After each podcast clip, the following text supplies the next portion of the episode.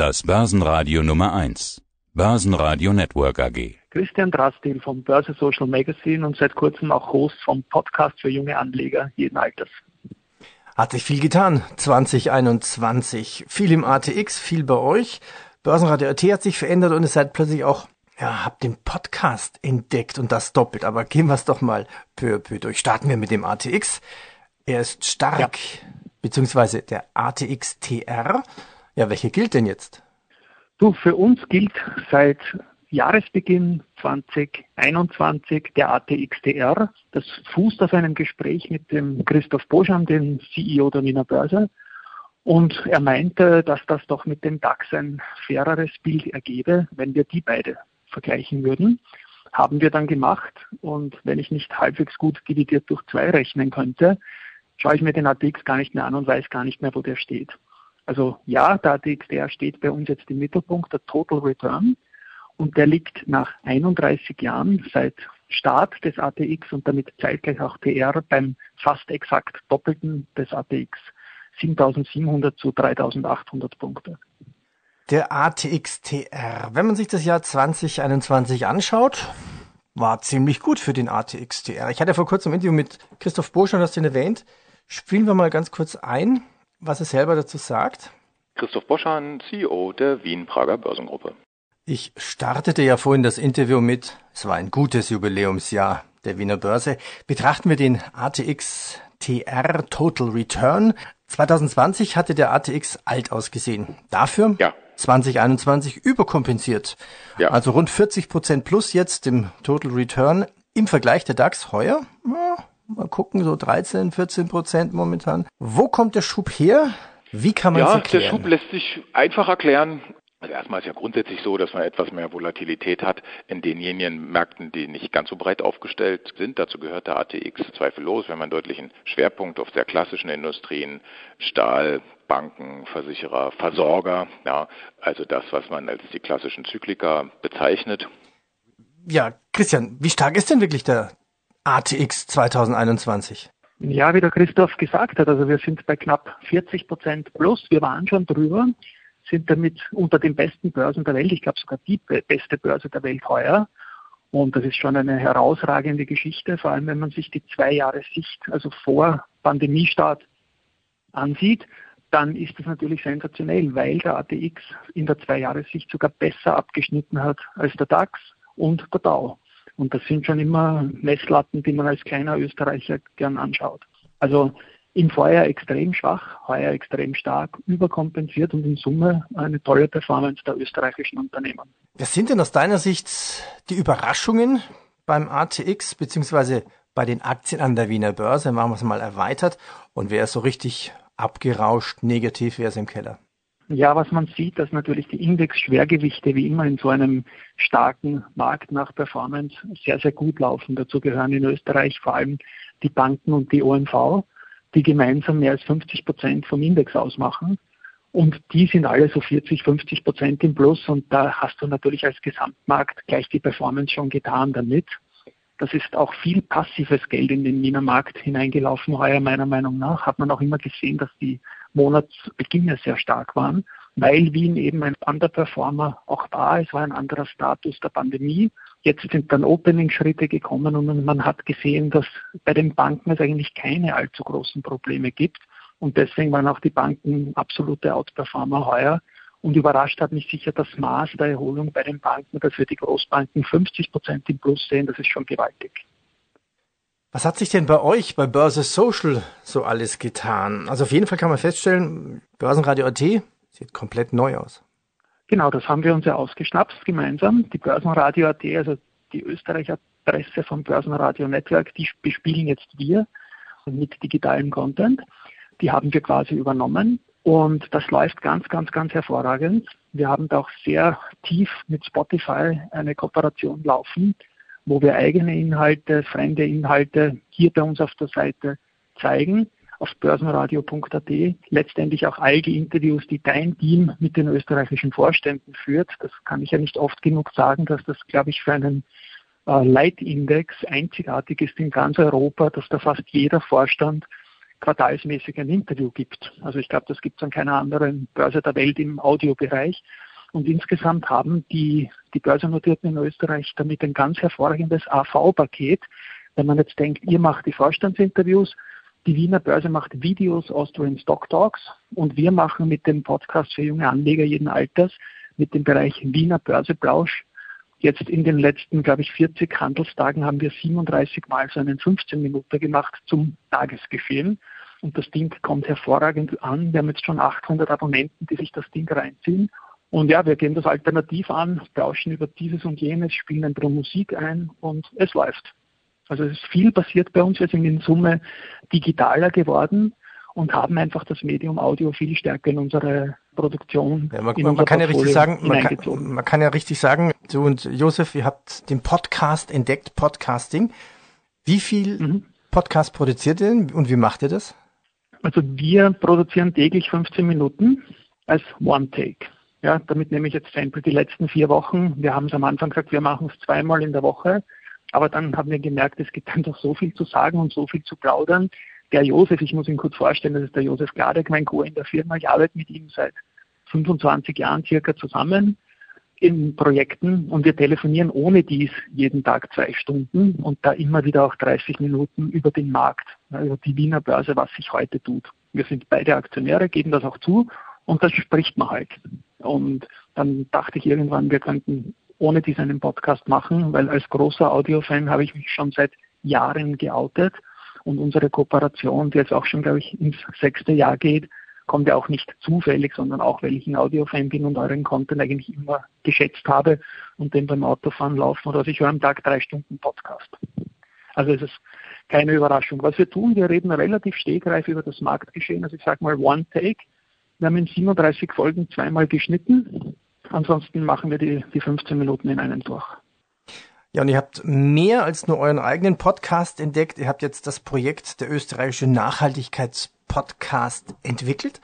Und ich will mal kurz genau. den O-Ton einspielen. Also einer der, der besten Aussagen. Dieser O-Ton wird vermutlich erst zum Jahreswechsel gesendet werden. Es geht um Nachhaltigkeit. Wir hatten ein Interview mit Thomas Steinbauer von PwC. Und Nachhaltigkeit wird unsere Welt komplett verändern. Hier mal ein ganz kurzer Ausschnitt. Mein Name ist Thomas Steinbauer. Ich bin ja, Partner bei PwC Österreich.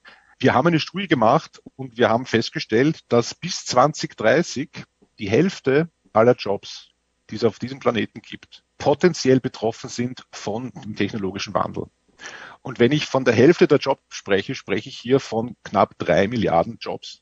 Das klingt jetzt schon sehr bedrohlich, weil drei Milliarden Menschen, die heute einen Job haben und in zehn Jahren keinen mehr oder in acht Jahren, äh, ist ein massives demografisches Thema und ein soziales Thema. Stell doch mal das Projekt komplett vor. Ja, also wir haben mitbekommen natürlich, wie man das als Finanzjournalist mitbekommt, dass die Hälfte einer Aussendung jetzt vom Raum, die man so als Pressemeldung bekommt, oft dem Thema Nachhaltigkeit gewidmet ist.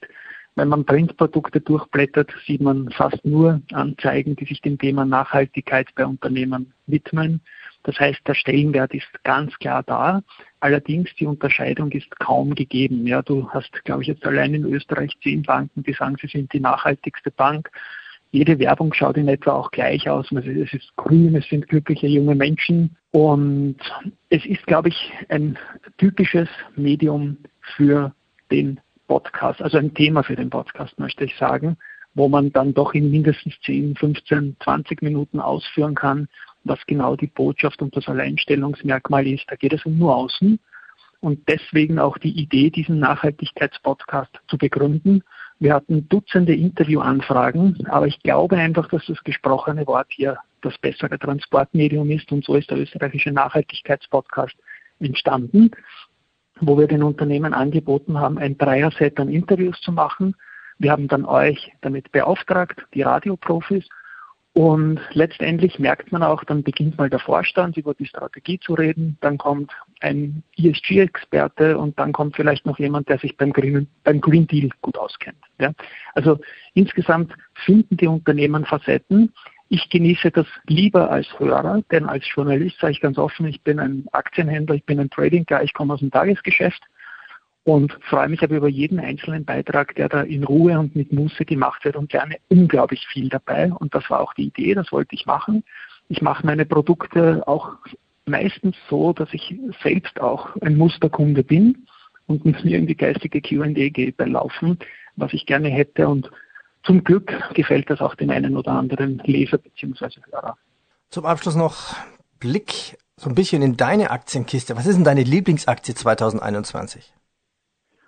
Du, das ist auch immer ein bisschen, ich habe öffentliche Musterdepots.